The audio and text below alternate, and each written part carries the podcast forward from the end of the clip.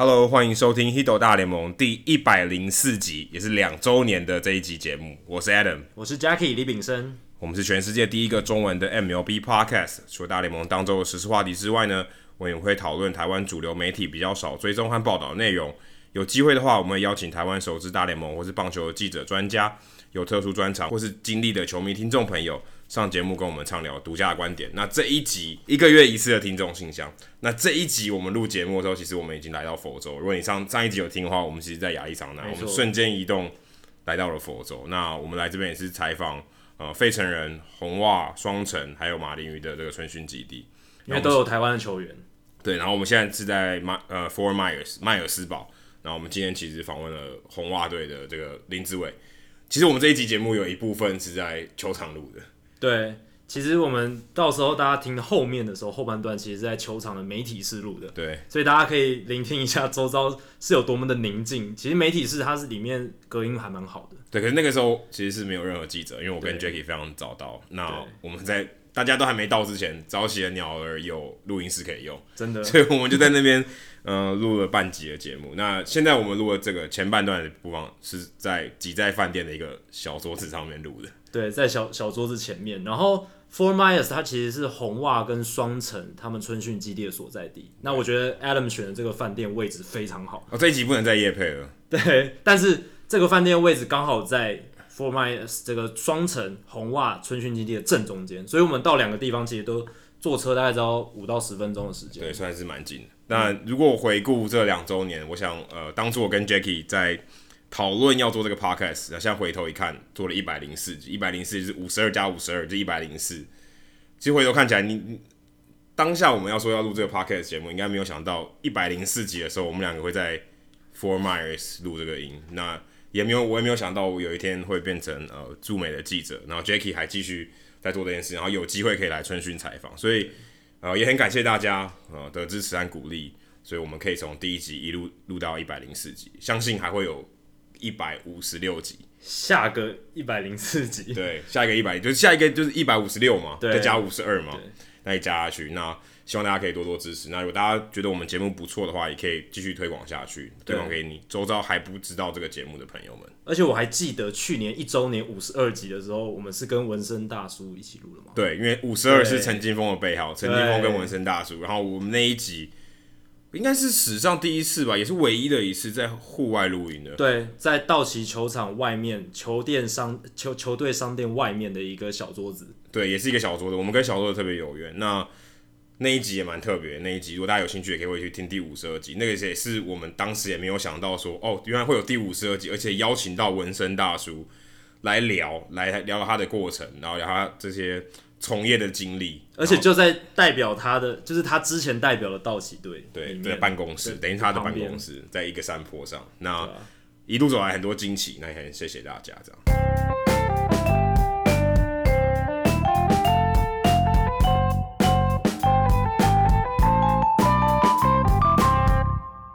那我们这一集一开始也是聊一下，也算是这一集除了这这一周除了 Adam Jones 的签约以外，最大的事件就是大联盟宣布在二零一九年有一些规则上的改变。对，不只是二零一九年，二二零一九、二零二零都有规则改变。那这其实是非常非常大的新闻，因为他们大联盟还有球员工会宣布的这些改变呢，是非常非常巨大，而且项目非常多。那其实我整体来看。是我自己是感觉有意外也有不意外的地方。不意外的地方是，其实这些 proposal 这些提案，我们之前我跟 Adam 已经有聊过了，多少都有聊过一些。因为以之前就已经有风声传传出来说，诶，哪一些规则可能会修改，哪一些可能会做出一些调整，所以我们其实都有讨论过。只是令我感到意外的地方是，来的这么快，而且这种雷厉风行的速度，还有它的执行的效率是很高的。因为二零二零，也就是明年球季开始，几乎这些事情都会变成新的实际在执行的规定了。对，虽然我相信在宣布之前，其实已经有做一些配套，嗯，但是在宣布这个时间点，其实离开季大概只有两个多礼拜。对，其实算是蛮赶的。我觉得，当然你不可能说这些都没有通知过球团，或是甚至通知过转播单位，他们应该都已经知道。只是这件事情，呃，透过联盟的角度公开。也只是最近的事情而已，真的，就是过大概再过十天就十几天吧，大联盟就要开打，所以这个其实是对于球迷来讲，如果你之前都没有关系的话，你会觉得蛮震撼的。对啊，我们来看二零一九年好了，二零一九年就有一二三四五六七八个规则改变。那第一个是跟转播单位比较有关的，就是局间的广告时间减少，地方转播比赛从两分零五秒减到两分钟，全国转播比赛从两分二十五秒减少到两分钟，而且听说明年所有比赛这个转播的局间时间都会减少到一分五十五秒。也就是说，大联盟想要砍掉一些这些广告时间，加速这个比赛它的时间的进行。对，等于你每一局都少个五秒嘛，而且甚至可能换头的时候也要进广告嘛，进广告的时候那个秒数也会也也跟着减少。所以，如果真的以时间要减少为目标，那我觉得这个是蛮有效的。但是这个很明显，对于转播单位来讲一定不爽，因为他卖广告的这个长度就变短了，一定是按照秒数计费的嘛。对，那那你给我的秒数，我能消耗的秒数就那么多了，你给我变少，那我真的卖的钱就变少了。真的，这样赚的钱一定会受到一点。当然，这前提是他广告的这个价码没有涨价。如果价码呃广告的价码涨价，那他有可能赚的更多了。对，如果平均每秒的单价提高了，那其实搞不好是一样的效果。那第二个规则改变是单场的投手球会议，就是 Mount Visits。去年改成去年是规定六次嘛，那也是新的规则，对，也是新的。那今年它再度调整变成五次，其实我觉得这是很合理的发展。我觉得未来投手球会应该会慢慢被淘汰掉。我在现场看，我从来没看过用到六次的，真的，我印象中从来没有到六次。对，基本上已经不会到六次，所以它次数我觉得限制会慢慢越来越少，越来越少，越来越少。而且，呃，大联盟一定会鼓励球员尽量在比赛前或者在局间休息的时候就沟通好这些事情，然后。算是做好比赛准备的一部分，而不是说啊，你到比赛场上的时候出现一些沟通上的不良，然后你再去做弥补。但我觉得这其实是有漏洞的，因为他这个投手丘会议只包括他没有换头，你一旦换头，那就不算投手丘会议。对，就是 OK，他还是在上面讲讲话哦。你你换头的时候，对，总教练走上来，大家在那边聊天，也不是也不是完全聊天，都会讲一些事情。所以其实那段时间就没有被记到这个六次里面。那你换头越多，这种机会就越多。所以这个东西我觉得有好有，就是有有效果跟没效果其实很难说。因为如果你换头多，其实这些东西他都不需要。对。但我觉得他是想要消除掉像前几年 Wilson Contreras 在这，比如说在季后赛、哦、或者是在某些比较重要比赛，他一直频繁的往上去，可能一局四五次，哇，那真的让人受不了。可能只是投手有点近视啊。也有可能就是看不太清楚暗号。那第三个是取消八三一让渡名单交易大限，就是七三一之后呢，球员就不得被交易了。我觉得对媒体来讲是一个坏消息，因为能讨论的事情就变少。对，七三一之后，你的新闻点就变少。你八 你八月的东西就少写很多。你真的，虽然一样都有比赛，可是你就没有交易的新闻可以写，因为你知道这些东西可能没有那么热络。对，那就那可能就少一个话题可以。真的，因为其实大家这个。呃，媒体也是有赛季，也是有这个季节的，真的。什么时候该讨论什么？然后四月可能开始讨论一些当的刚开始爆发的球员，五月可能开始讲一些 call up，开始有一些新秀上来，大新秀。六月开始讨论明星赛，七月开始讨论交易，八月来讨论交易，OK，九月讨论季后赛，对差不多就这个节奏嘛。对，看我现在身为媒体，我可以背得出来。对，那你现在八月尴尬了，整个打乱那个节奏了。对啊，大家还记得前年二零一七年的让渡名单交易大限，Justin Verlander 被交易。那以后就看不到这种新闻了。去年还有 Daniel Murphy，Daniel Murphy，大家讨论的很凶啊。接下来可能就没有这样讨论。不过这样的改变的效果是七三一可能会变得非常的爆炸。但没差，对我觉得对媒体来讲就是说，因为你发你一天发十则新闻跟二十则新闻，那天可能只变一则，但没有那么极端。但是我觉得对于媒体来讲是一件坏事啊。对对对，尤其是对从业人员，对写写报道这些人会有影响。那对于球队的影响就是。哎、欸，你要竞争还是你要放弃？你要在更早的时间点，你就要决定了。对，对于交易来讲，我觉得是会变活络，是因为他，哎、欸，他必须思考的时间变短了。对，那他做这个决定的这个动机，我觉得会变强。因为他如果想说，哦，拖到八三一，那我七三一可能就没有啊。拖了一下，哎、欸，那个球员受伤了，对，那那算了，就当做没这回事。所以我觉得把这个合为一，就交易大限只有一个，我觉得对于球队。互相交易对于球员的流动，我觉得是好事，是加分的事情。对，提早之后呢，八九月充满不确定因子的数，这个因子变多了嘛，所以球队在决定的时候，他们没有那么多确定的事情，他们就会更倾向于做决定。那可能八九月的比赛烂队的会变更难看。对，因为好的球员可能被交易掉。对，所以八九月的比赛可能会更多垃圾时间，然后更多悬殊的比数会出现，有可能会有这样的现象。好，那第四个是大联盟跟球员工会将组成联合委员会，然后继续研讨其他规则的改变。这个其实是一个好事啊，因为他们之前在二零一八年那一段时间关系非常不好的时候，就是缺乏沟通。但是过去这大概半年吧，他们开始加速讨论之后，诶，你看马上就谈成了这件事情。然后我相信这个联合委员会，他们日日后也会针对这个冷清的自由球员市场去做一些调整，去做一些改变。我觉得这是好事。我怎么觉得是感觉是卖汤圆的，就是在那边搓汤圆，因为原本已经有这两个单位了，只是你现在多成立一个这个，我觉得是。我觉得这是搓汤圆啊，有点像橡皮图章吗？对啊，这是一个形式嘛。对啊，你就你 OK，你那边你的人，我的人，然后两个比较有共识的组成一个联合委员会，但其实没有什么帮助，就搓汤圆。对我来讲，我觉得就是这样。可能就是建立一个沟通的平台吧。可能之前如果没有这样子的平台，他们那两个第两两个组织没有人去沟通的话，就没有一个管道。那他可能。我觉得我觉得是没有诚意而已。对，也有可能像不是没有不是没有平台，而是没有。一个橡皮管道，像橡皮图章，对，也有可能。好，那第五个是明星赛的球迷票选变成两轮，分成两轮。第一轮每队每队会在每个守卫提名一个人选，那外野就是不分位置，就是外野手、外野手、外野手三个外野手，然后球迷进行投票。到六月底七月初的时候，大联盟会举办一个东西叫选举日，把第一轮投票每个位置得票前三高的球员挑出来。那外野手是九个人，那球迷会在选举日的指定时间进行投票，选出这个第二轮明星赛的先发球员。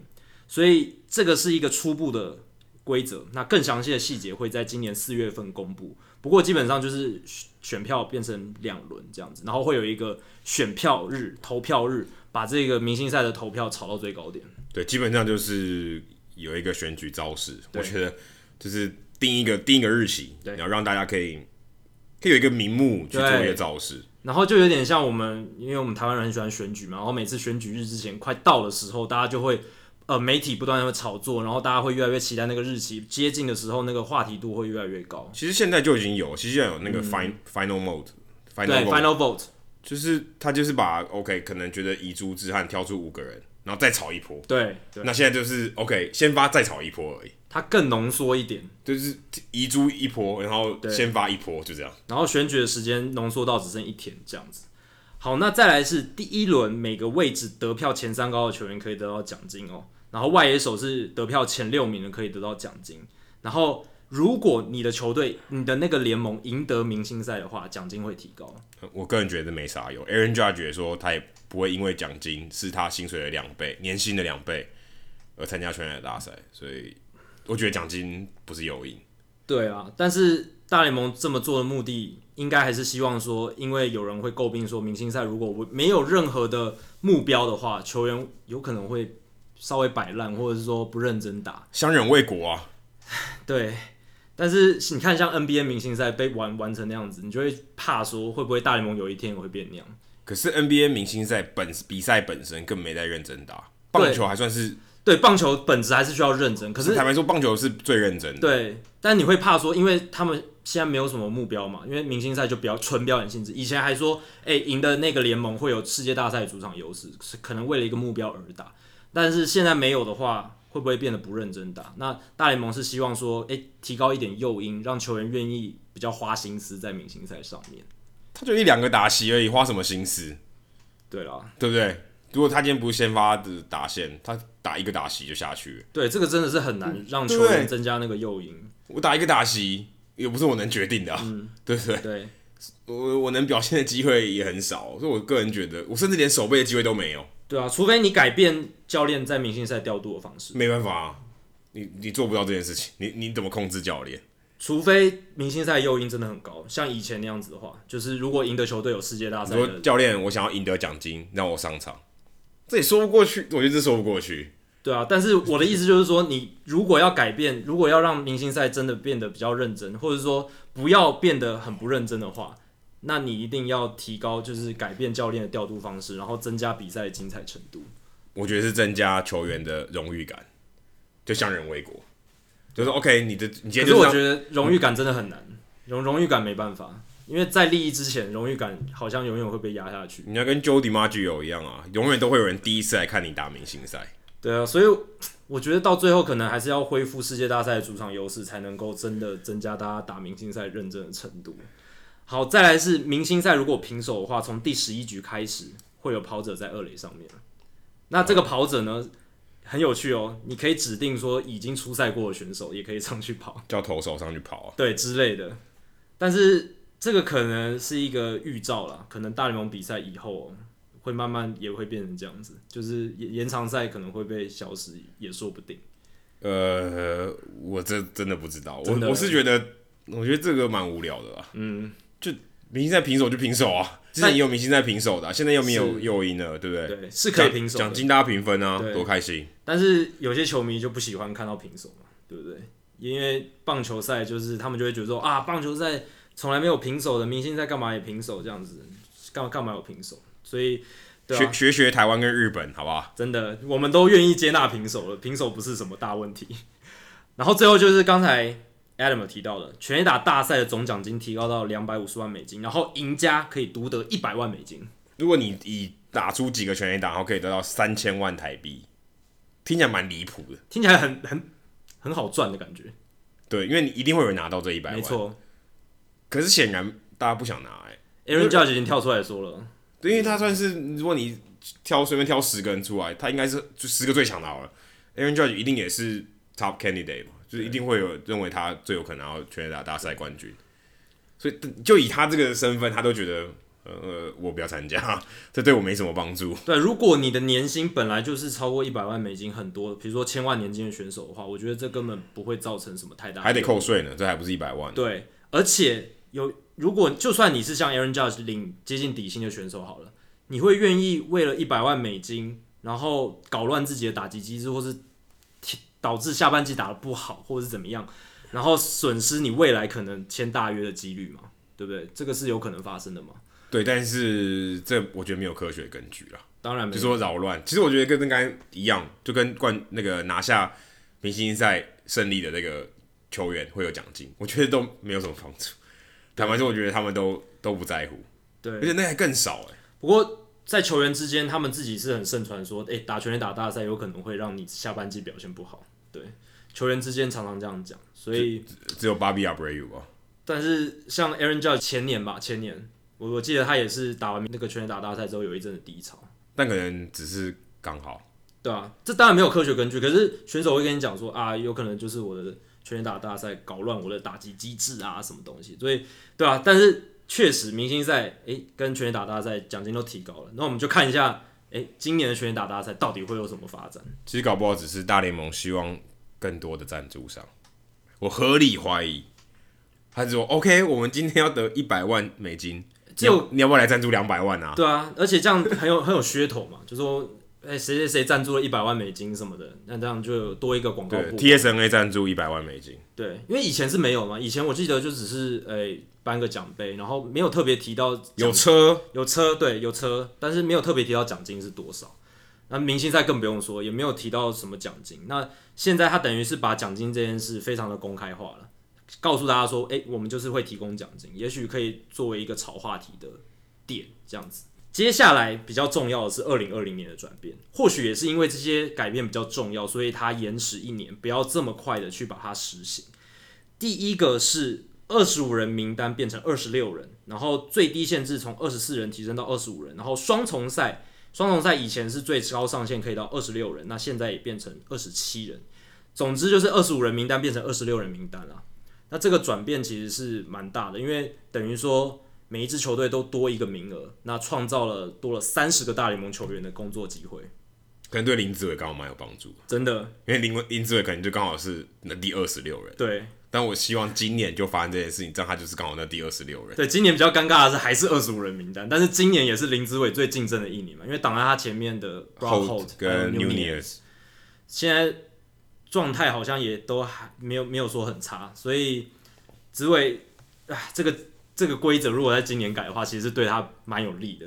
不过明年明年开始，呃，二十五人变成二十六人，工作机会增加，这可能是呃资方做的一个让步了。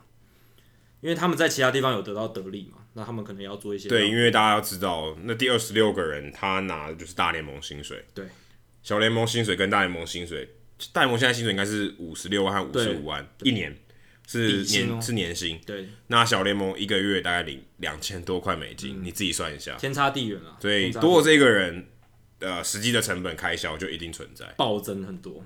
呃，当然是不会。如果你跟整个 payroll 的比起来，当然暴增很多。对，你如果单个球员来看是暴增很多，因为小联盟球员你就变大联盟球员。可是整体来看，对大联盟老板来讲是可能还好，不痛不痒。对对，还好。但，但的确是有金，就是这个东西多一个人，的确是有金金钱上的成本的。对于三十那三十个球员获得那多的三十个工作机会的球员来说，是很重要的一件事情。那第二个是九月的扩编名单，从原本的四十人变成二十八人，然后。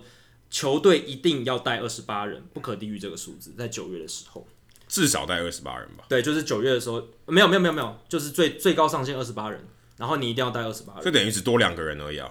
对，只多两个人。可是以前是上限可以到四十人，但是但是没有球队会这样做。对，但大部分球队会带到三十三、三十。你知道为什么吗？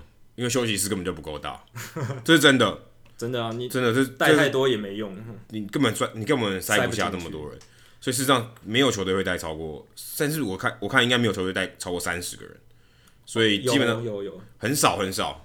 因为我自己看他们之前九月的名单，大概都是三十出头人啦，就是还还还是会带一些小小联盟球员上来。有上场吗？会，所以九月份为什么会那么多后援投手就是这样？有时候一场比赛用到十个，因为很多牛棚投手都会上来用，然后。这个也其实也某种程度上也算加速比赛的节奏吧，因为九月份比赛，大家这几年常常抱怨拖太长，都是因为太多小联盟投手哦。对，尤其是 Joe Madden 跟 Buck Showalter 看他们比赛就是一直换投手，一直换投手，一直换投手。当然不止他们啊，九月份比赛就会变成投手的车轮大战。那从四十人减到二十八人的话，确确实应该会改善这样子的情况。然后第三个改变是。联合委员会将决定每支球队在不同时间点能带的投手数量。那球季开始之前，球队必须指定哪一些球员是投手，哪些球员是野手。而且一旦指定了之后，整个球季就不能更改了，甚至包含季后赛也是。那非投手身份的选手不能上场投球。那有些例外，等下再讲。不过这个规则其实就是要抑制野手上场投球这件事啊，完全没有任何道理。嗯，对啊，就是他们我觉得这个规则蛮无聊的。他们就是觉得说野手上场投球会影响比赛的品质。错，媒体才有话题可以写。真的，对于媒体来讲是炒作话题一个你焦点。你不懂这件事情，我觉得，而且球迷其实也蛮希望看到投野手上来投球，因为就算你那场被打爆，这是你唯一的乐趣。哎、欸，我终于撑到投那个野手上来投球了，就还蛮奇特的，不不多见。其实就算。这几年变多了，还是不多见。至少你创造一个回忆啊，说，哎、欸，我去看那一场某某某某队被打爆，铃木养上来投，对对不对？这个你以后没有这种机会出现的啊，就是一个很特殊的经验，然后可以拿来茶余饭后跟大家分享。就是我觉得是一个记忆点啊，我觉得蛮棒的。我觉得我完全不懂为什么要要做这件事情，但我觉得他们就是觉得投野手上的投球比赛变得难看，因为呃。有些时候他们就丢五六十迈的球，有点像在打投 BP 的感觉。没有那么慢呐、啊，有一些、欸、有一些人确实是丢这么慢啊。Anthony Rizzo 都上去投也有七十几吧。对啊，当然有些投手是可以投的，有一些野手是可以投很快，但有些投手确实上来丢像就是每一球都小便球，很像 BP 的感觉。我也不知道，我个人是觉得 BP 更快，BP 比那个比还那还快，BP 不会丢小便球。那我个人觉得说，其实没有这个必要了。我觉得野手上场投球是一。也算是战术的一部分啊，因为你有时候要配合有一些投手他的调度，他要休息，或者是呃你球队已经安排好了一些时辰，那其实这是各凭本事嘛。你如果能很会调调动这些人员，那也是一个球队的本事。不过有一些例外，哪一些人呃既可以是投手，然后诶、既可以是野手，也可以上场投球。第一种是球队可以把部分球员指定为二刀流选手。那二刀流选手的条件是什么？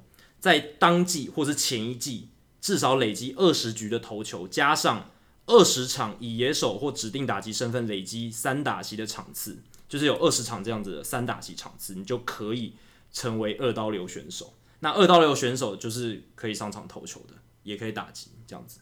然后第二个例外是延长赛的时候，野手就可以上场投球。第三个例外是你的球队赢或输超过六分的情况下，野手也可以上场投球。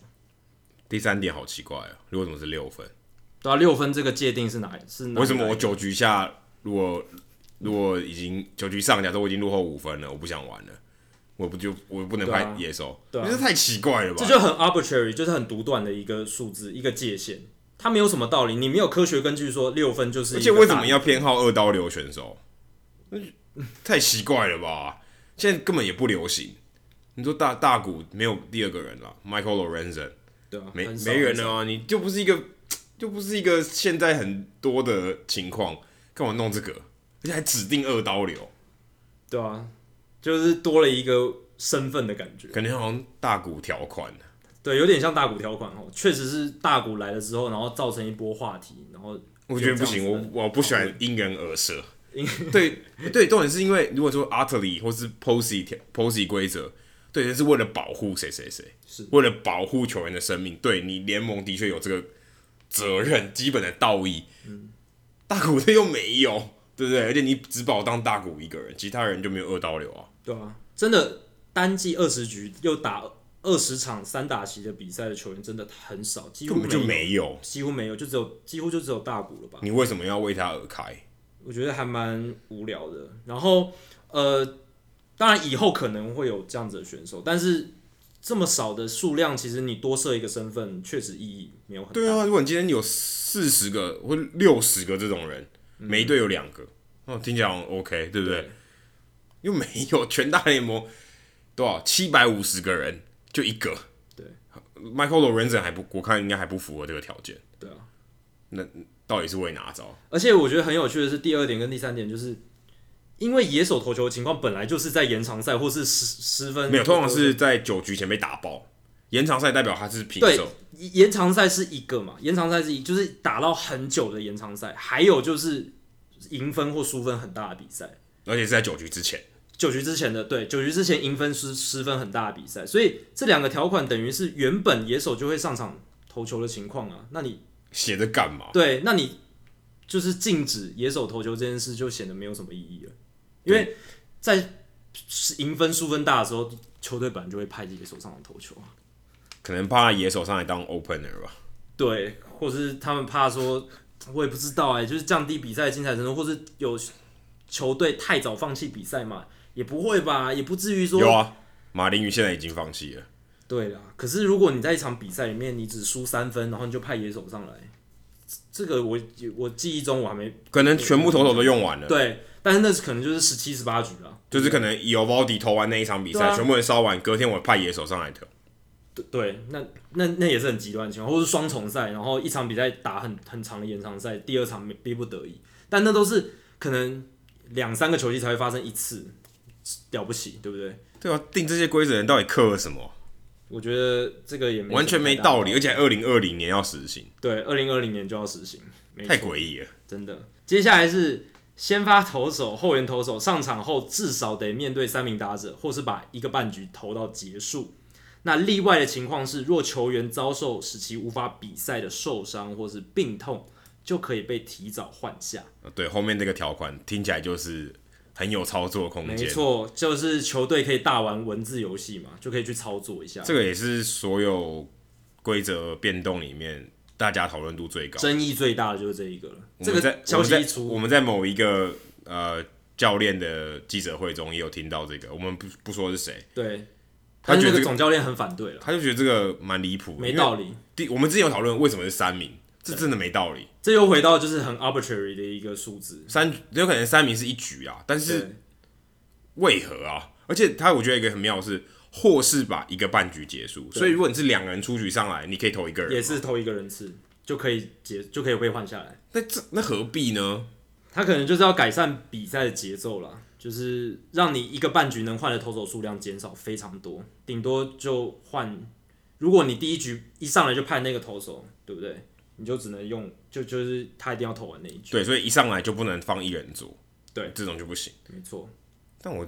我真的真心觉得这没必要，这规则真的是你你是让很多人失业了。这真的有一个人，他如果今天第一棒上来是左打，OK，现在平手，我需要一个一人左上来把它解决掉，哎、嗯欸、就不行。对，只有你给我投满三个人，不然我就装病给你看。对啊，或是对啊，左打右打左打，你这时候这个一人左就没办法使用。然后呃，我们刚刚提到那个总教练，他是说这样子是遏制了球队发挥战术空间嘛，因为这是各凭本事，球队的战术是大家自己去发展出来，然后是应该是要给予自由空间的。你这样去压低这个战术的自由创意度，其实是对棒球我觉得是一种伤害。我个人觉得这个是 Pat Venditti 的条款，就他一个人没有一人左一人右的问题，因为他是二刀流头，诶、欸，不是二刀流，是左右开头，对，左右开头，周伯通啦，对，两个两边都可以。这我好像为他而设，真的。那这个条款有人就说啊，loophole 就是诶、欸，投手可以装病，或是教练可以上去假装选手生病把他换下来。但是我看一篇报道，他有提出一个反制，就是说如果选手以生病或受伤为由被换下场的话，这个球员就必须被放上伤病名单，这样就可以抑制啊，就是抑制大家去装病。如果他抽筋，你跟我说要放伤病名单，抽筋很正常吧？对，而且其实抽筋倒是不不能投，或是手指起水泡也很正常吧。但是那种可能两三天就恢复了。你跟我一样放伤病名单，但这是一个联盟可以反制的方式的。就如果真的有人太明目张胆的装病的话，可能就说好，接下来开始换下来投手，就是如果是以生病为由的，你怎么知道他是不是装病？对，所以从一开始连国军都会被骗的。对啊。所以从一开始这个规则写的方式就会造成一连串后续的问题，定义不明确嘛？因为它英文的原本的字 inca incapacitating，就是说使其无法继续比赛。那抽抽筋就不行了。对啊，而且抽筋你一定得下场，你不可能在场上舒缓吧？太奇怪了，那那不是更浪费时间吗？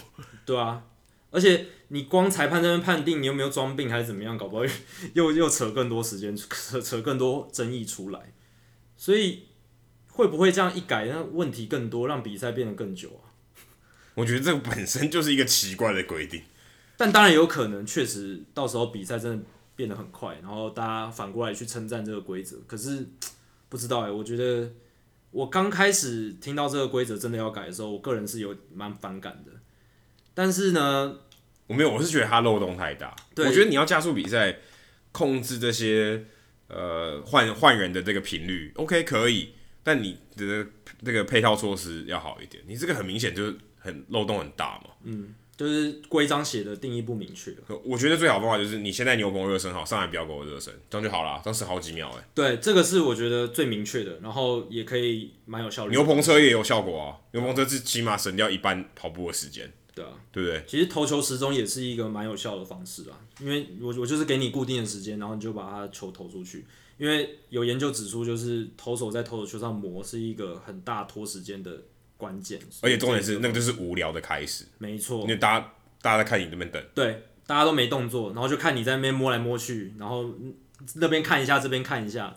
我最讨厌的就是每一次我期待下一球要投的时候，他突然解开投球的那个 set 动作，又要重新再来一遍，又要再二十秒，我就觉得靠，哇，真的是很烦，很烦。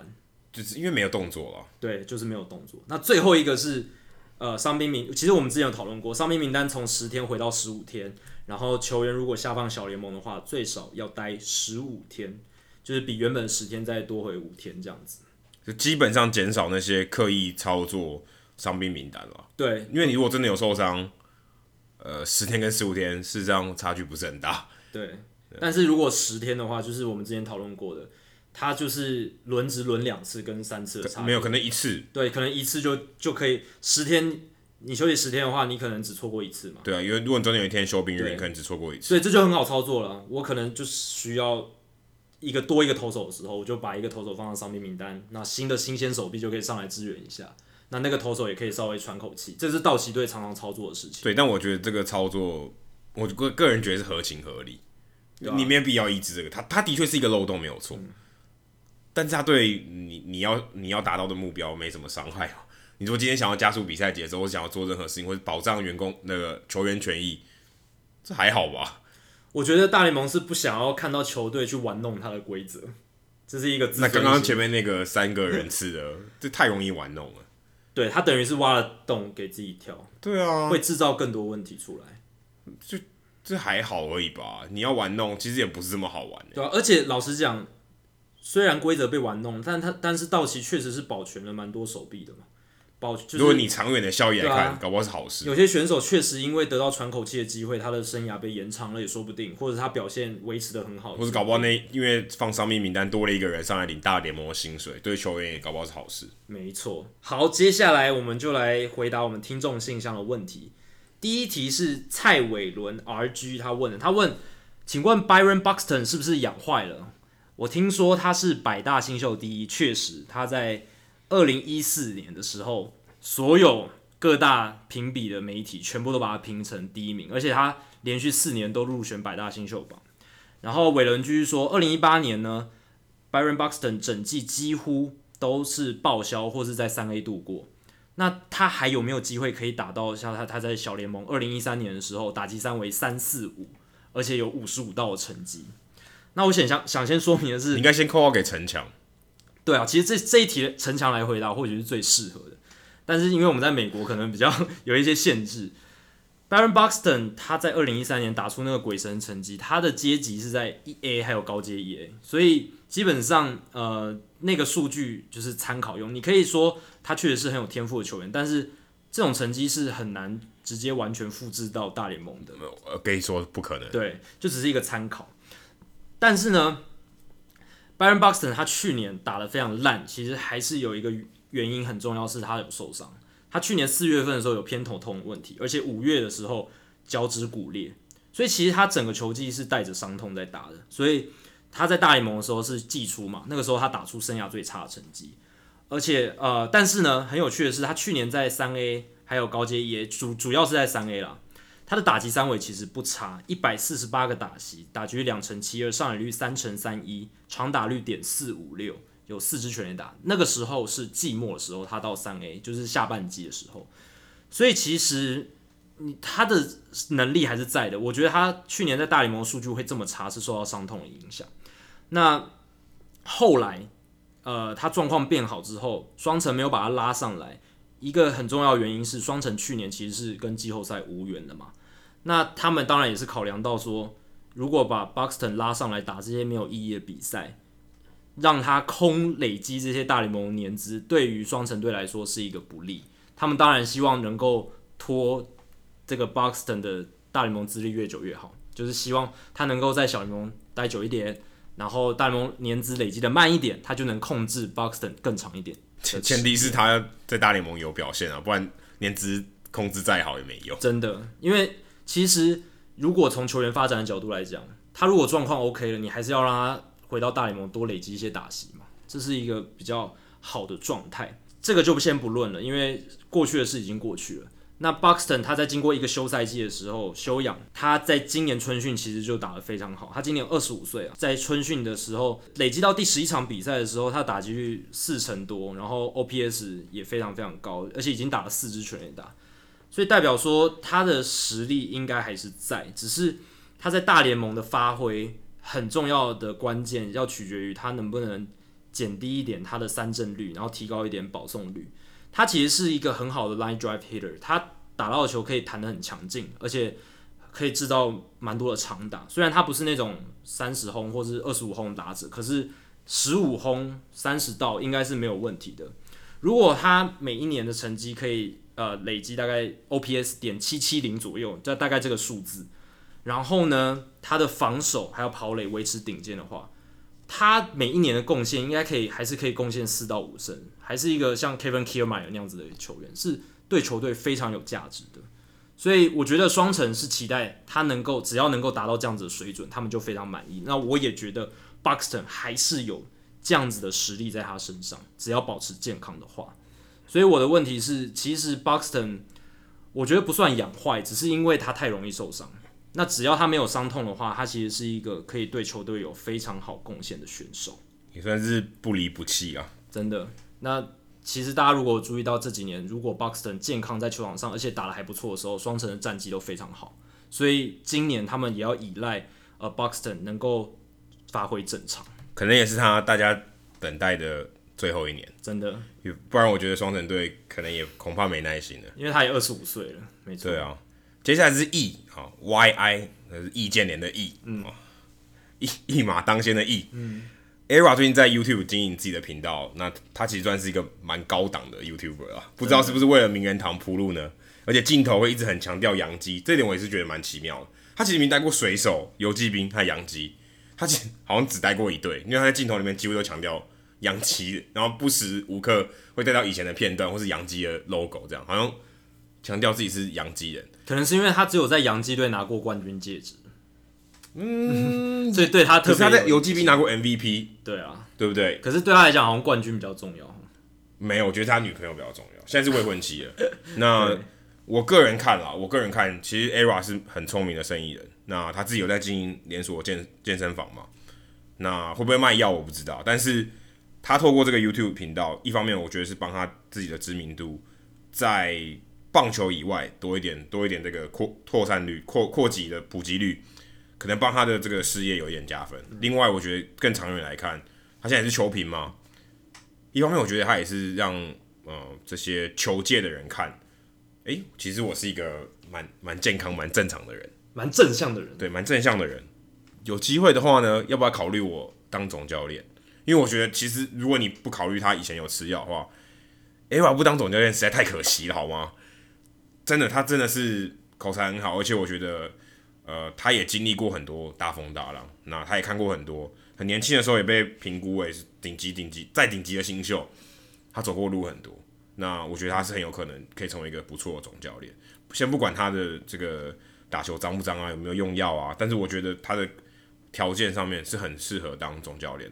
那我觉得这是他算是一个 一个 audition 吧，他等于就是在这个试镜，跟大家试镜。对，那他在 YouTube 当然还有一些附附加价值嘛，大家他的知名度会越来越高，知道他不只是 J-Lo 的男朋友，呃，现在未婚夫了，还还他还有一些其他的呃，怎么讲？扩散他的理念啊，对健身房带一些做一些收入，这样我觉得其实是呃，他可以思考更远的地方。对他讲，其实这都是小钱嘛。对，对他讲制作这些东西其实小钱，而且他其实算是呃，他的脚本啊、运镜啊，你可以都可以看得出来是很专业的，很专业。他不是像 Alex Bregman，然后在自家客厅，然后是。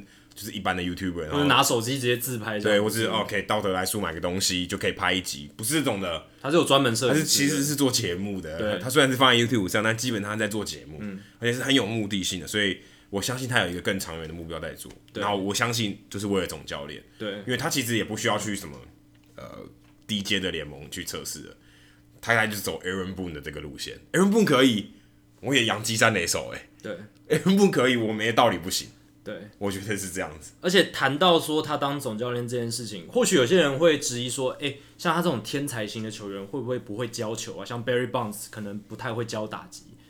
但是呢，你如果有看过 ERA 他在 ESPN 帮 ESPN 做的一些他跟明星球员讨论打击的那些影片的话，你就会发现他其实是一个很懂得这些打击的细微、值得学习东西的一个人。他会去分析剖析，然后。他很会跟你讲说，我可以怎么进步，你还可以怎么进步。我以前是什么样的打者，然后我以前怎么做的，然后像什么样的打者应该怎么做，我觉得他应该怎么样。他其实是在这方面很有研究的，所以他不是说那种啊，你就这样打，这样打就就会打得好，就是那种天才型打者可能会说的话。他不是，他虽然是天才型的打者，可是他对打击是真的很有研究。口条没问题，对，也没问题。口条就是他要证明的东西，但他已经证明了。我觉得他、嗯、他口条绝对没有问题。对，总教练的人才。对，好，接下来呢是一题我觉得蛮有趣的，叫 Cynical T 哦，这个名字不知道有没有打错啊？平均一场比赛会用到多少颗球？包括界外球、全 A 打或是弄脏的球，很很好奇有没有统计过平均一场比赛要消耗掉几颗实际的球呢？谢谢。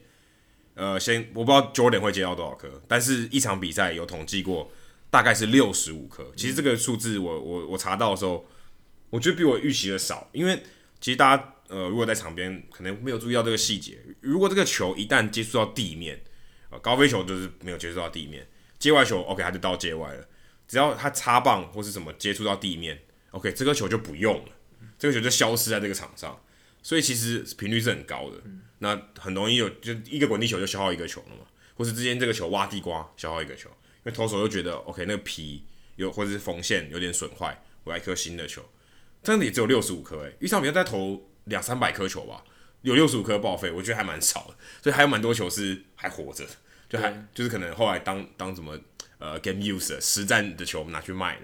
那大家这样算一下，三十队每个队打一百六十二场比赛，就是十五乘一百六十二，一年要打两千四百三十场比赛，大概会用掉十五万七千九百五十颗球，一整年下来，一整年下来，这个不包括打击练习的时候，是正式比赛 play ball 开始算的。嗯，嗯，所以这个算是希望有解答到你的疑问，但我不知道如果这样按照这样看起来，Jordan 可以接个两百颗，其实也蛮多，很多哎、欸，十五万接个两百颗。你想想看，哦、可是 Jordan 接的有些是打击练习的球，所以有点有点不太一样。但是大联盟一年这么多观众，数以千万计，然后打击练习有人在看嘛，对不对？对，那一人可以占到两百颗，也是蛮厉害的。可能 Jordan 加上 Zack Campbell 可能占百分之一，那就已经很很可怕了。你想观众有多少人？真的百分之一，全大联盟 百分之一的球被他们接走。没错。好，接下来是孙小白问的问题。他说：“今年印第安人好多台湾球员受邀春训，其中也包含上一届经典赛表现令人惊艳的江少庆。不过，江少庆被大家认为是滚地球型的投手，在当今大联盟不是三振就是全垒打的情况下，好像对他不太有利哦。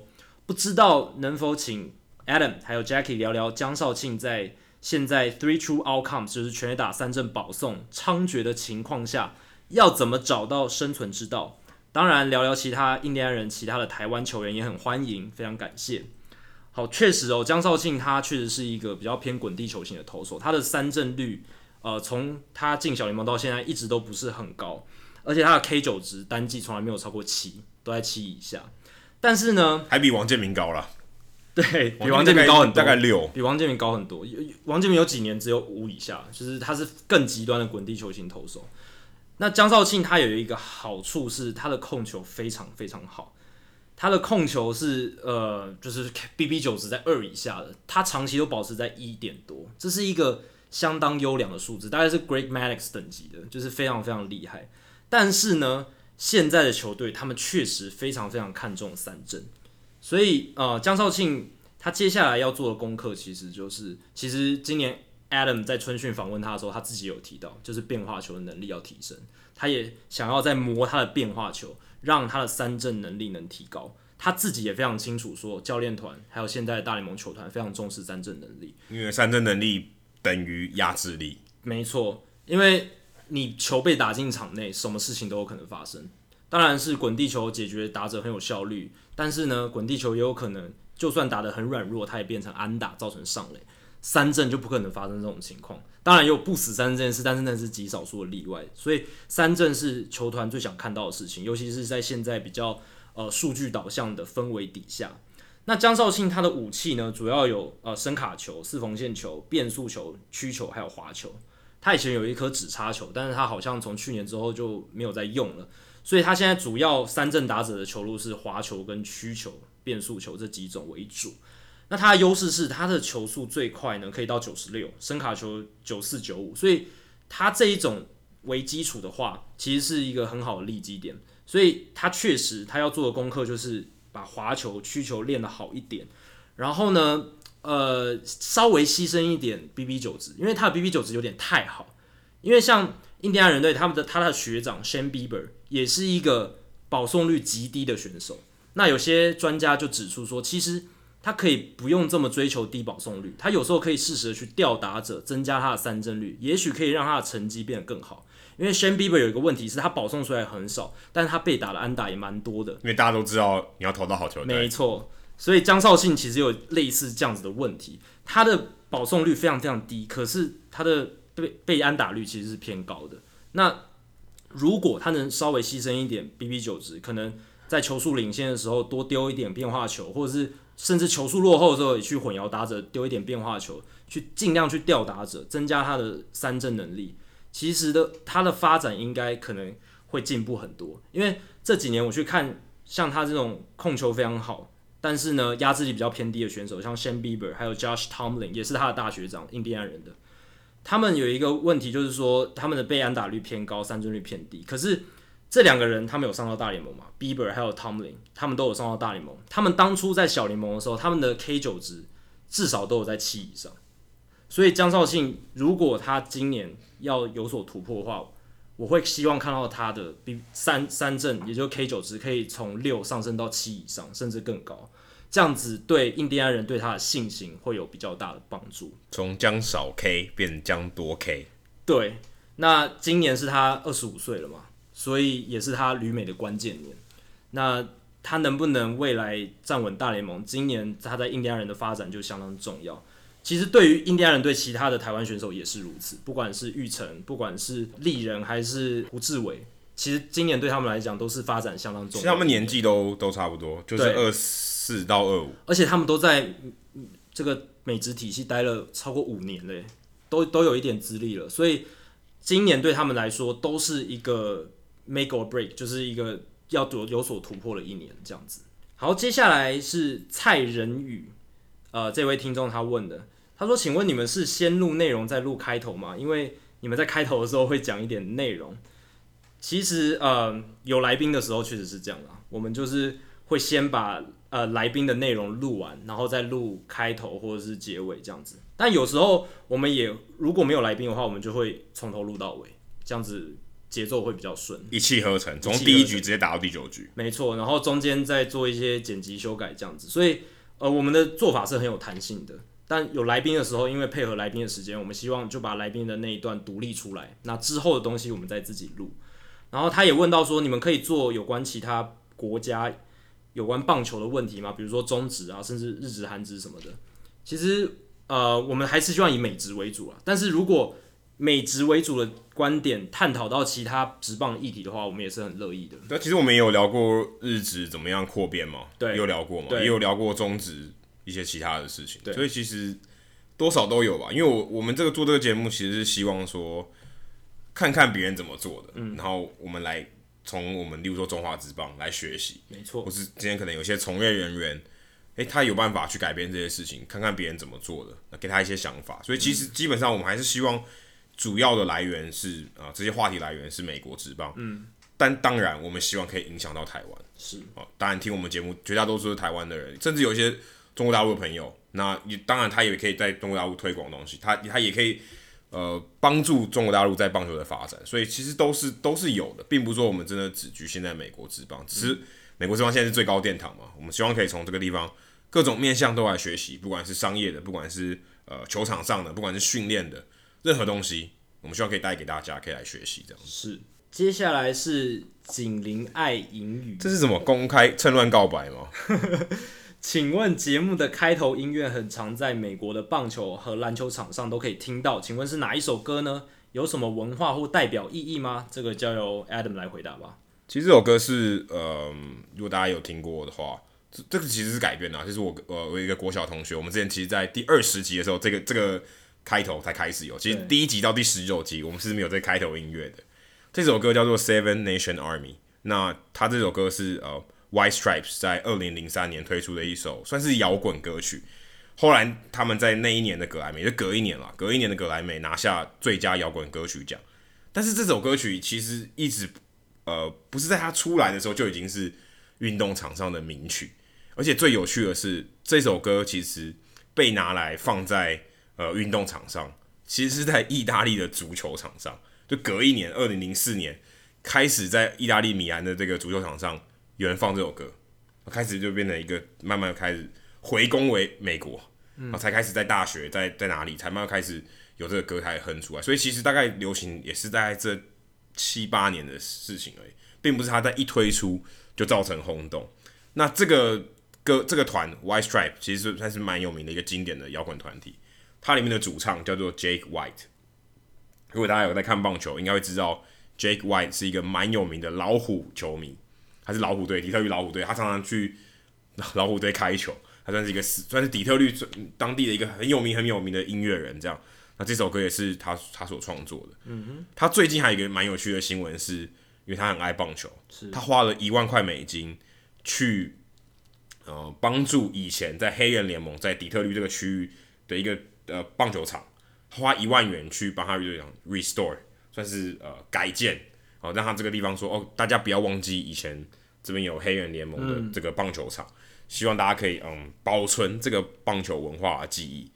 所以他其实算真的是很爱棒球，所以这首歌虽然它是一首摇滚歌曲，而且它一开始也不是为了棒球做的，那后来再发迹起来也是在足球场上，soccer 那个足球，然后后来才回攻返回反攻回呃美国美国大陆，所以其实也算是蛮特别的一个发迹的过程。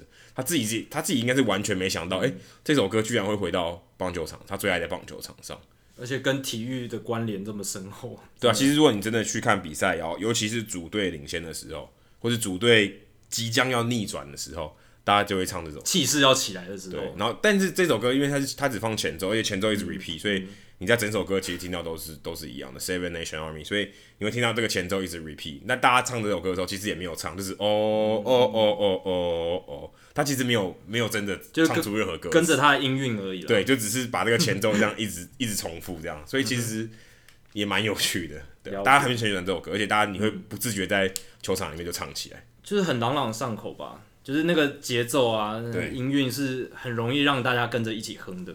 而且我们这首歌，如果大家有仔细听的话，其实我们是用了风琴啊，但但以前棒球，如果你有看，呃，古老以前的，现在是放电子音乐，现在都是放放怎么呃，说放 CD 了嘛，放歌曲。以前是用演奏的，以前是有一个风琴手，现在还是有啊，嗯、但是并不是那么流行。对，所以我们特别邀请我国小同学听雅婷小姐，然后把这首歌原本是贝斯。然后把它改成风琴的版本，然后有一点点棒球的风味，所以大家听起来好像就好像在球场一样。对，然后有一个球迷的感觉，也有一个球场的感觉。没错。好，接下来是台中大甲史爷，他问：请问去年统一师的瑞安达成了完全比赛的成就，而且是一场再见全垒打的完全比赛。请问美职日职史上还有没有以再见全垒打达成一场完全比赛的成就？还是真的就像一些网友所言，这可能是职业棒球史上仅有的一场呢？职业棒球史上我不能论定啊，因为职业棒球有这么多个联盟，然后其实独立联盟某种程度上也算。那因为中华职棒其实等于相对于美国也是独立联盟，对，也是一种独立联盟。所以职业棒球史上我不确定，但是我可以很确定的跟你讲，美国职棒没有，日本职棒也没有，但可能大学或高中可能会有。大学、高中应该，我觉得应该蛮蛮有机会，有可能有的。那日职我是请教过我们的日职专家滚阳大大，他帮我查证过，确实是没有这一件事情。所以确实瑞安去年那一场完全比赛，再加上再见全垒打，是非常非常罕见的棒球事迹，很值得很值得被大家留念啦，真的，因为很难得一见。如果你那天在现场看的话，你真的是值回票价，赚到了一个很厉害的回忆。好，接下来是 Wild AV，我不知道是不是一位很爱看 AV 的朋友。那他对于我之前在菜市场找到的臂章很感兴趣。其实我那时候我也只是路过，发现一个臂章，没想到在社团造成轰动。那他想要问说有没有办法邀请这个臂章的老板或者相关人士？嗯、我先可以先回答你，这是不可能的，因为那个卖臂章的老板基本上也不是球迷啊、哦。那上节目分享制作臂章的细节和 MLB 合作的经验等等。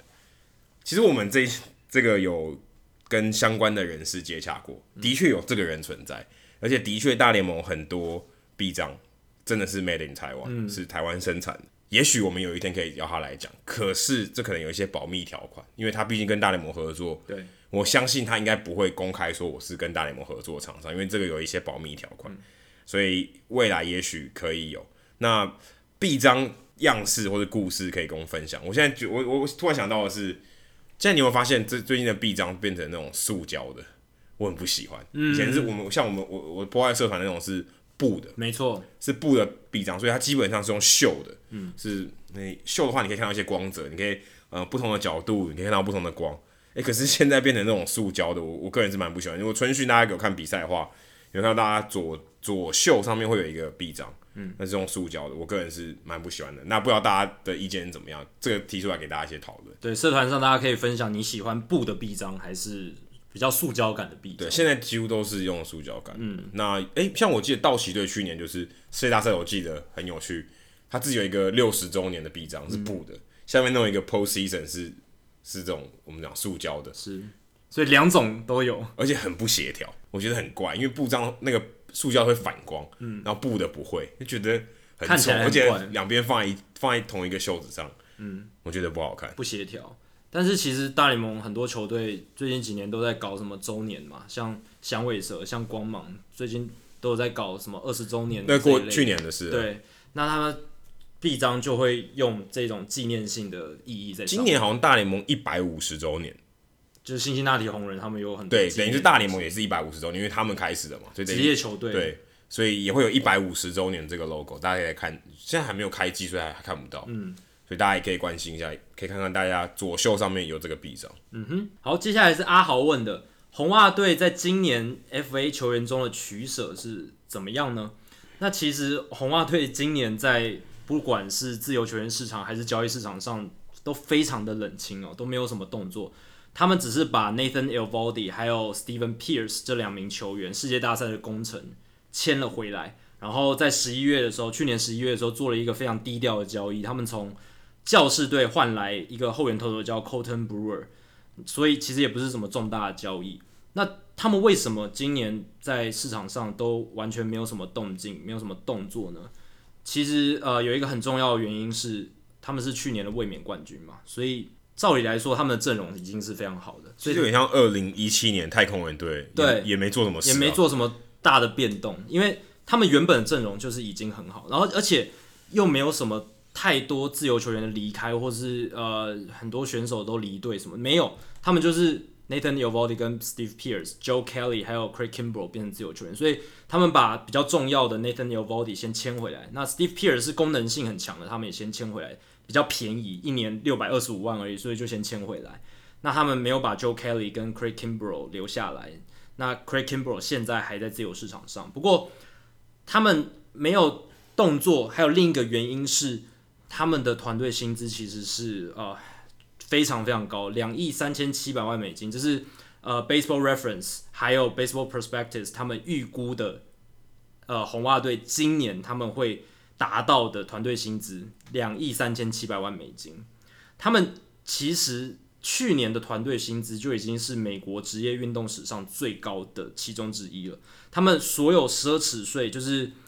劳资协议里面规范的奢侈税的财阀，他们能犯的都犯了。他们去年付了高达一千两百万美金的奢侈税，相当于一个 Rick Porcello 之类的，真的非常高额。而且，二零一九年的最高顺位选秀签被调降了十个顺位，所以呃，他们付了一千两百万美金，而且还被选秀顺位被调降，另外还损失了选秀签呃选秀签约金的配额。所以其实是损失算蛮多的了。当然你会说一千两百万美金对这种大球团、这种大市场的球队来说，并不是太大的金额。可是你要记得，他这些钱呢是付到大联盟中央基金，然后那些中央基金去会回馈给那些小市场的球队。所以某种程度上来讲，你在付奢侈税的同时呢，你是在帮助那些小市场的球队，等于在帮助同区的对手做公益啦，真的是在做功德。但是如果你是老板的话，你可能会觉得有点不爽，而且这么多的钱投到水里，也是会让人有点不是滋味的感觉。不会啊，最后拿到冠军了，我觉得还好。对，前提是要拿到冠军嘛。用钱还是买得到冠军的。对，那红袜队今年他们可能还会重蹈覆辙，因为我刚刚讲到了，他们预估的团队薪资是两亿三千七百万美金，然后呢，他们休赛季。呃，没有花任何，就是没有再多花什么钱的话，他们今年还要再支付一千一百万美金的奢侈税。所以在这样的情况下，你如果说他们接下来没有任何动作，没有再签任何球员，我觉得也合理啦。然后今年没有再多签什么球员也是合理，因为他们真的已经，他们已经是所有球队里面花最多钱的嘛，对吧？所以在这样的情况下，你很难再要求他们什么。而且他们这两年的战绩确实也非常好。二零一八年的季后赛，他们的十，他们用了十四名野手，他们今年有十三名都留在阵中，只有 Ian Kingsler 走掉。然后他们去年季后赛用了十一个投手，有九个都还留在阵中，只有 Joe Kelly 还有 Craig Kimbrel 离队。你如果硬要挑毛病的话，就是他们现在牛棚缺少了 Joe Kelly 还有 Craig Kimbrel。现在其实没有一个真正的终结者。真的，就是你如果要挑毛病，当然这是一个值得诟病的地方。他们还可以再补强牛棚。可是牛棚就是非常的多变嘛。Dombrowski 已经说摆明说他不会补牛棚了。对，所以呃牛牛棚就像我讲的非常多变，所以你可能可以从小联盟诶、欸、拉一个人上来，然后他可能就意外的变得很强，或是以前潜力还没被开发的选手，像之前的双城队 Ryan Presley，他本来就是一个防御率大概三点八、三点五的右投手，很普通，诶、欸，去太空人被改造一下就变成滑球天王。非常强的一个后援投手，所以红袜我觉得他们是有自信可以自己养出另一个好的牛棚，不用再砸钱签 Kimbrel 或是 Kelly 这样子的选手。最后一个问题是黄道奇，他想常客哈，对，道奇先生他几乎好像每一次都有问问题，非常感谢你。想请问两位主持人有没有常看什么 MLB 的国外杂志啊、网站啊，或是有值得推荐的写手部落格跟大家分享？有写手自己推荐，写手自己推荐，对，还推了 Jacky 在同时还推了一下眼镜，都在推东西。那当然，道奇先生是问了国外的嘛，就是美国这边的。那我想推荐几个，就是我自己平常有在看，然后。大家可能，如果你是比较 hardcore，也会有兴趣的。像大联盟官网，这是免费的，Mike Petriello 或者是 Matt Kelly，他们都会写一些比较数据导向的东西，然后会让你觉得说，诶，眼睛为之一亮，就是你没听过的一些很有趣的数据分析，很有趣的现象。那他们的分析都很，虽然他们讨论的事情是有时候稍微复杂一点，但他们都用很浅显易懂的文字跟你解释。所以如果大家想练一些英文阅读，然后又想接触一些数据有趣的东西的话，Mike Petriello 还有 Matt Kelly 这两个人的东西很值得一看。然后再来就是 The Athletic 的资深作家 Peter Gammons。其实我跟 Adam 在之前在亚利桑那的时候也在球场遇到他。他是一个已经七十几岁的老先生，但是他还在写，而且他写的东西都非常的独特。他是一个呃在棒坛报道棒球超过五十，应该有五十年了。非常资深的一个棒球记者，记者界的 Vince Scully。没错，那他基本上他现在不做新闻报道，他是在写真的很认真的专栏、调查式的报道，他都挑自己有兴趣的主题去写，所以他写的东西都是很有内容、很有故事的。然后像 ESPN 的 Keith Law，他是球探作家，那他的笔锋就是比较犀利一点，然后非常的不会跟你废话。我就跟法律条文 law 真的真的跟他的姓很像，就像 law 一样，他就是不跟你废话，我就是开门见山就讲我跟你我我想的是什么，然后这个球队做的是对还是错，他专门分析交易，还有一些新秀的东西。然后呃，Five Thirty Eight Travis Sawchik，他之前在 Fangraphs，他也是写数据为主的，他就是写 Big Data 那本书的吧？对，Big Data Baseball 那本书，就是写海盗队那那本书，对，那本书也有被翻成中文，但我忘记。大数据逆转力，对对对，对，请书商付我们赞助费，谢谢。真的，那本书也不错，他讲海盗队怎么样，呃，从一支烂队变成一支还不错的球队。那 Travis Sawchik 是作者，然后他最近也有新书要出，他是一个呃对数据分析很有心得的作家。那接下来换 Adam 分享好了，你有没有特别？欸，坦白说，我跟 Jackie 不一样，我不认牌子的。嗯哼，我觉得看到有趣的文章，我就会看，所以我真的没有什么推荐的。我我这个比较喜欢看人物小品了。OK，因为我自己平常也要写这些人物小品，所以我会观察这些他们会写怎么样去写这些人物小品，嗯、尤其可能不是讲分析的，就是讲一些特殊的球员或是场边的人物。嗯、我个人是比较喜欢看这种，但我坦白说，我真的没有去注意是谁写的。嗯，对，所以我我个人是真的还好，我觉得我几乎每个地方的那种都有看呢、欸，就是。什么 Seattle Times、LA Times、Boston Globe 地方报道的 New York Times，其实 New York Times 如果你看他们的文章，其实真的品质都很高。我我个人是比较喜欢看这种，呃，比如说传统媒体嘛，嗯，但就是不是棒球为主的这种媒体，但他们去写棒球的故事，是我个人是比较偏好这种的。对，对啊，这种也是蛮有市场的啦，有有有很多一群呃读者喜欢看这一类的文章。嗯、那我自己是我会特别去看一下作者他们到底是谁，然后。他们写的文风是什么？他们的风格是什么？像我们之前有提到的 Ben Lindbergh，我们常常提到，因为他有主持一个节目叫 Effectively Wild，是我跟 Adam 常听的一个美国棒球 podcast。那他就是一个我蛮仰慕的一个作家，因为他不只可以写我刚刚提到数据分析的文章，他也写很多人物小品，他也写人物。对，那他的写作风格就是文章都非常长。他的文章可能都是小论文等级，然后分分析非常多，可能看一篇大概要二十到二十五分钟才看得完。真的，而且他的当 podcast 来写的他，对啊，而且他写人物也是写的非常仔细，他不只是查他的资料，诶，他会去找那个人去访问，找他周边的人访问什么的，非常仔细的一个作家 Ben Lindbergh，他在 The Ringer 这个网站写作，然后他的同事 Michael Baumann。还有 Zach Cram 也都是很有才的大联盟作家，所以呃，大家如果有机会，还可以上 The Ringer 这个网站，然后到他们的 MLB 专区，基本上就是这三，大多都是这三个人在写，Ben Lindbergh、Michael Baumann 还有 Zach Cram，。他们写的文章，呃，文章长度都不短，但是你如果有心，然后有那个耐心把它读完的话，相信收获都会非常多。我提供给大家一个我自己个人的经验，因为我之前经营那个粉丝团嘛，是看职业运动学英文。嗯、其实我在这个过程中，我读了非常非常多报道，嗯、因为我基本上我的素材就是这些新闻报道。那我会建议大家，如果你真的对呃这些国外杂志或是网站，你可以去阅读的话，我我非常推荐你开始做这件事情。OK，你你觉得你觉得不错的网站，你可以开始把它试着翻译出来，或是把摘要写出来，嗯、分享给大家。嗯、一方面你可以让这些东西传到中文世界。嗯、OK，让台湾的球迷或是中国大陆的球迷去了解这些文章的内容。一方面，我觉得你可以增加你自己的这个。阅读的能力，OK，你可以开始做摘要，甚至让更多，你可以读越来越多东西。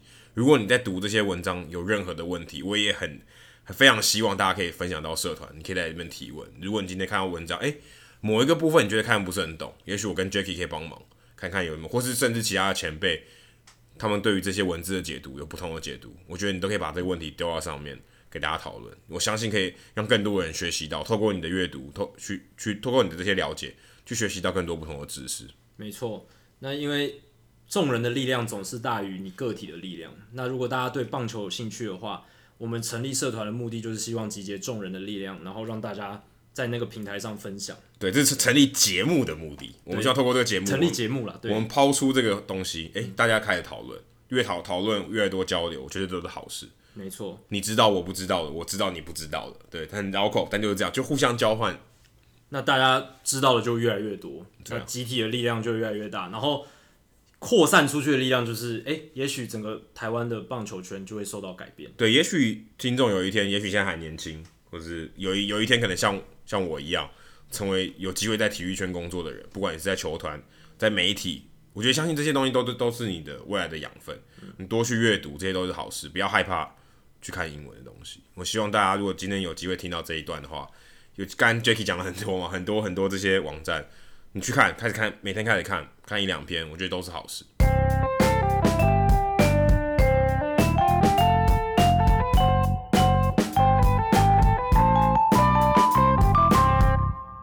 接下来进行本周的转学生周记，Adam 这个礼拜要跟我们分享什么故事呢？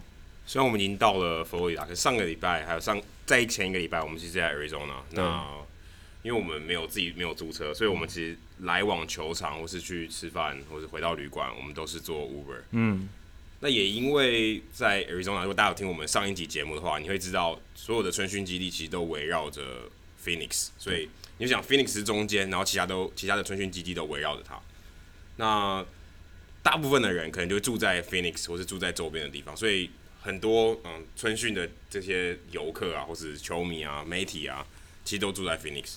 那这些 Uber 司机，其实他们就很容易载到这些球迷，或是载到球，甚至球员，因为他们可能呃跟他们的家属住在市区，所以我们常常会遇到呃 Uber driver 可能是载过球员，那常常遇到，常常遇到。那我们其实第一个遇到最特别的就是从也是所有的呃这个事件的一开始，我们遇到一个司机，他以前可能是就是陆军买空军，他开过私人的 pilot，呃退休以后退役以后开过私人飞机的 pilot，嗯。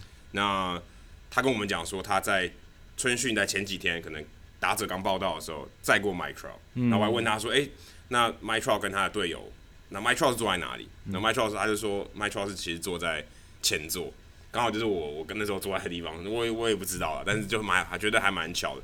你曾经嗯，这个这个 Uber 司机他也认得出 Mike Trout，不过那个 Uber 司机蛮有趣，他就是因为以前开过私人专机，其实他这种大明星看多，所以他看到 Mike Trout。其实好像也觉得，他觉得没什么，因为他说他载过什么披头士的 Paul McCartney，然后还有一些大明星，什么载过 Shaq O'Neal，对，这种他就好像已经司空见惯了，对，已经麻痹了。对，对他来说，这些大明星他见怪不怪。然后除了这个以外，我记得隔一天还隔两天，我们去呃德州游骑兵的主场 Surprise 的时候，我们也遇到一个他自己自称是小联盟球员，后来我们真的查，他的确有在 Baseball Reference 上面。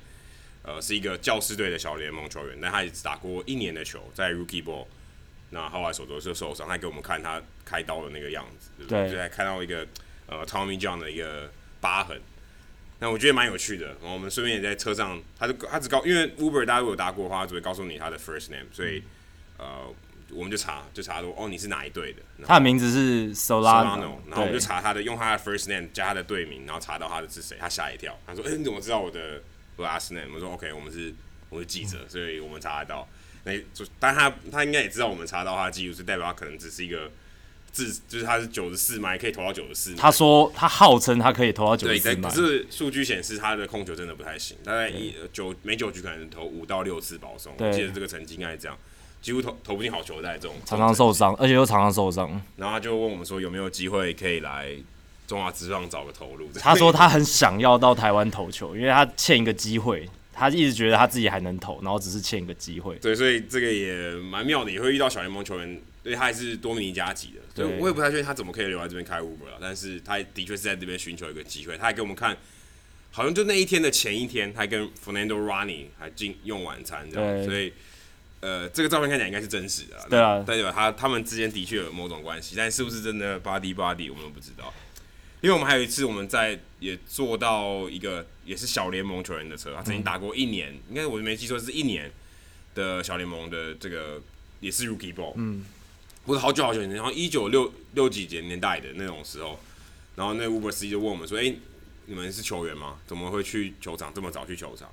我说：“没有，我们看我们看起来也不像。嗯”那那他就说：“哎、欸，我看起来也不像啊，我以前也打过，我我以前也打过棒球。”啊后后来帮他查一下，哦，原来他也真的是曾经打过一年的小联盟，手上手手受伤也没再打，所以。嗯那时候我没开玩笑说，如果你是 Sandy for Colfax 之后哦，有 Tommy John 以后哦，你搞不好可以多打几年，嗯，对啊，所以其实也还蛮有趣的，常常遇到这些算退役的嘛，对，就是有曾经打过棒球，但是后来没有在棒球界继续打的，然后后来当 Uber Driver，他看到我们就觉得哦，我们如果地点是球场，或是我们回去的地方是从球场出发回到旅馆，他跟我们多聊几句，说哦，你们聊棒球嘛，所以其实我们有时候坐车可能坐个半个小时。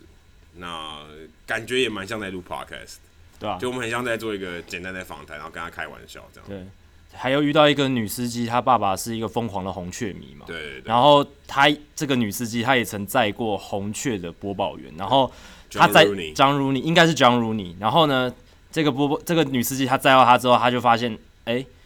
好像是她爸爸喜欢的播报员，然后后来她爸爸看到她载过她之后，她爸还骂她说：“你怎么没有跟她要个签名什么之类的？” 因为她爸爸是那个 Rooney 的粉丝。对啊，所以其实蛮有趣。那如果大家有机会来春训，你如果可以不租车，你也可以考虑 Uber。Uber 也算是嗯我们在春训的这个整个算什么采访的过程中一个很有趣的一环，因为对。就有点像开乐透，因为你永远都不会知道 Uber 司机是谁。可是我们采访的时候，我们知道我们目标是谁。但是 Uber 司机好像变成是一个我们随机采访的对象，我觉得就蛮有趣的。因为我们 Podcast 我们采访的人，我们也知道是谁嘛，然后也会有访纲嘛，也会知道说他的来历嘛，然后要讲什么主题。哎、欸，可是你今天打开 Uber 车门，跟他说 Good morning, sir，下一句你就不知道发发生什么事，就觉得很好玩，很像一个嗯 random 的 Podcast 挑战。还有一次，我们是做到已经开到素我们要去的素食店了。那个人才跟我们讲说，哎、欸，他是一个大联盟球员，昔日大联盟球员的表亲。哦，对对对。哦，吓到了，就是到到底是谁？到底是？而且他说那个球员还拿过金手套，我就想说我们应该知道吧。然后结果他说他是 David Lopes，一个七零年代道奇队选手的表情，这样子。他也他也蛮压抑，我们查得到的。对，因为他自己其实好像也。有点记不太清楚他到底得过什么奖。对对对对对，记得名字，他只记得名字，当然记得名字，然后奖项还有点记错。不过我们最后还是查到，然后就是算是一个蛮知名的球星，因为他也在大联盟打了十几年。然后结果就是他的亲戚载到我们，你不觉得这很不可思议吗？就是没有，我就觉得这就是人生，而且因为你在 Arizona 这个地方，那很多人都是棒球迷，对，所以我想他们应该也开启那个模式，就说哎。欸我已经差不多准备好一套说辞，然后如果有跟棒球相关的人搭上我的车，呃，我跟他聊聊这个故事。对，因为其实大部分一半一半吧，但会跟你聊天的 Uber 司机大概一半，嗯，然后这个中间再一半会跟你聊棒球。对对，那他因为他知道说，哦，你们来干嘛？我们说，哦，我们是媒体，我们来采访。那你们采访谁？然后就开始慢慢聊起来。所以其实也还蛮多。我们前几天佛罗里达在在呃 San Pete 的时候，也有遇到红袜队的司机嘛，红袜队球迷对。你跟他聊一下红袜队，所以其实什么话题都可以聊。虽然他们不是说跟球员有关系，但是基本上只要棒球的话题有开，其实在这边 Uber，你大概都四分之一的几率你都会遇到跟棒球有关的这个 Uber 司机。对，大家可能一般会想说，来美国就一定要租车，因为这边可能开车最方便。但是我觉得，其实 Uber 这个东西平台有了之后，它其实是还蛮方便的。当然价格可能会浮动什么，但其实你只要有技巧、耐心去等，还是可以得到一个不错划算的价格。那其实最重要的是中间那种不确定性，一些未知的惊喜，这个是我觉得我们在。这每一次来美国，然后搭 Uber 的时候，会遇到的很有趣的事情。对，如果你是台湾 Uber 公司的这个职员哦，听到这一段的时候，记得给我们赞助的费用，因为我们没有搭另外一家的。但对，但是如果你听到这话，的确可以跟我们考虑一下。对，好，接下来数据单元哦，这个我们不用等到 Uber 司机来帮我们救援了。对。因为呃，我们刚才在节目中已经聊到了这些规则更改，其中一个争议最大的就是，呃，现在投手呢上场登板就一定要面对三个人次，或是把那一局投完这个规定，这个引起轩然大波。那呃，Baseball Reference 就有一个数据，就是大联盟过去多年来每一季投手登板投不到三个人次，也就是两人含以下的这样子的登板次数是多少？那一九九八年的时候呢？大联盟这一种后援投手登板，然后投不超过两个人次的次数是一千八百七十五次，但是来到二十年后的二零一八年，增长到了两千三百零二次。其实比我预期的增长少蛮多的，少蛮多的哈。因为大家没有增加多少，就百分之三十多吧。对，还是有一个增长幅度。当然，在更早以前，只投两人以下的这个次数是更少的，尤其是在五零年代、四零年代、三零年代，那个只有几百次而已。所以它的次数是往上生长的，代表说，诶。投的越短的后援投手的次数是越来越多，而且过去二十年来，大家知道，过去二十年是一人左这个投手的工作形态浮现，然后流行。当然，最近最近三四年，一人左有一点退流行，因为最近几年我们比较崇尚那种可以投比较长局数的，一局两局比较有弹性的，而不是说，呃，像以前那种 Randy Choate。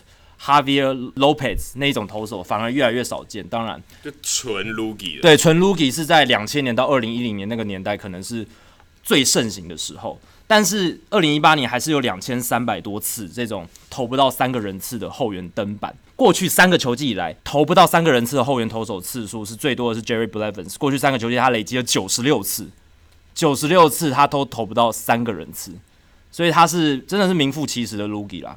那还有 Oliver Perez，Oliver Perez 也是一个著名的 Loogie 嘛。他以前其实是先发投手。对，他早期在大都会的时候是一个还不错的先发投手。Oliver Perez 后来呢，因为先发投手当不下去了，控球变差了，他就变成后援投手，诶，投的还不错，然后就变成一个一人左的投手。他在过去三个球季也有八十七次只面对一一个人次或两个人次的场次。还有 Mark Zabzinski。这个名字很难念的投手，你就算念出来你也不会拼了。真的，真的太难拼了。但是他之前在红雀队也很有名嘛，就是一个只投大概一个人次或两个人次面专门面对左打的投手。Dan Jennings、Andrew Chavin、Jose Alvarez、Zach Duke，其实你看这些投手呢，他基本上都是左投。这些投不到三个人次的投手，后援投手都是左投。所以 Loogie 这一个词，它之所以会变成一个词，然后广为所用，是有原因的，因为。这种角色的定位非常明确。那呃这几年这种 Loogie 的角色越来越少。然后呢，现在大联盟要在呃二零二零年实施这个规定，那等于是正式宣判这种角色的死刑了吧？可以算是这样子。也不一定，搞不好投手上来面对三个左打。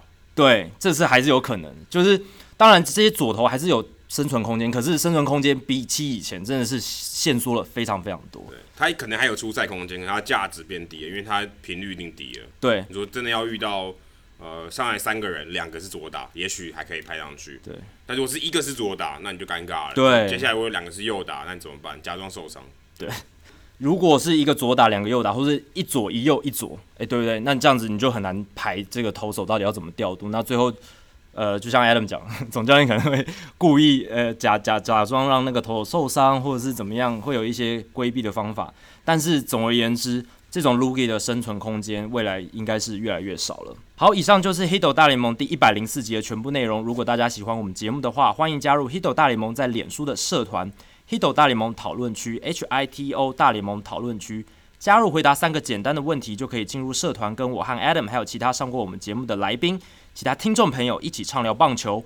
如果大家有任何美职或棒球的相关问题的话，欢迎上我们的官网 hitomlb.com h i t o m l b.com 填写发问表单。我们会像今天这一集一样，尽可能在节目一个月一次的听众信箱单元上面统一回答大家的想法还有问题。那如果你要订阅我们的节目，也很简单，只要上我们的官网，也是 hiddlemlb.com，上面就有免费订阅方式的解说。不管你用电脑、手机、平板，作业系统是 iOS 还是 Android，都可以免费订阅。另外，如果你有使用 Spotify 的话，也可以在 Spotify 的平台上面找到我们节目，并且订阅。另外，也希望大家到 iTunes 的 Podcast 专区，在 Hito 大联盟的页面底下帮我们评分还有留言，让还没听过 Hito 大联盟的朋友能更快速的了解我们的内容还有特色。今天就到这里，谢谢大家，拜拜，拜拜。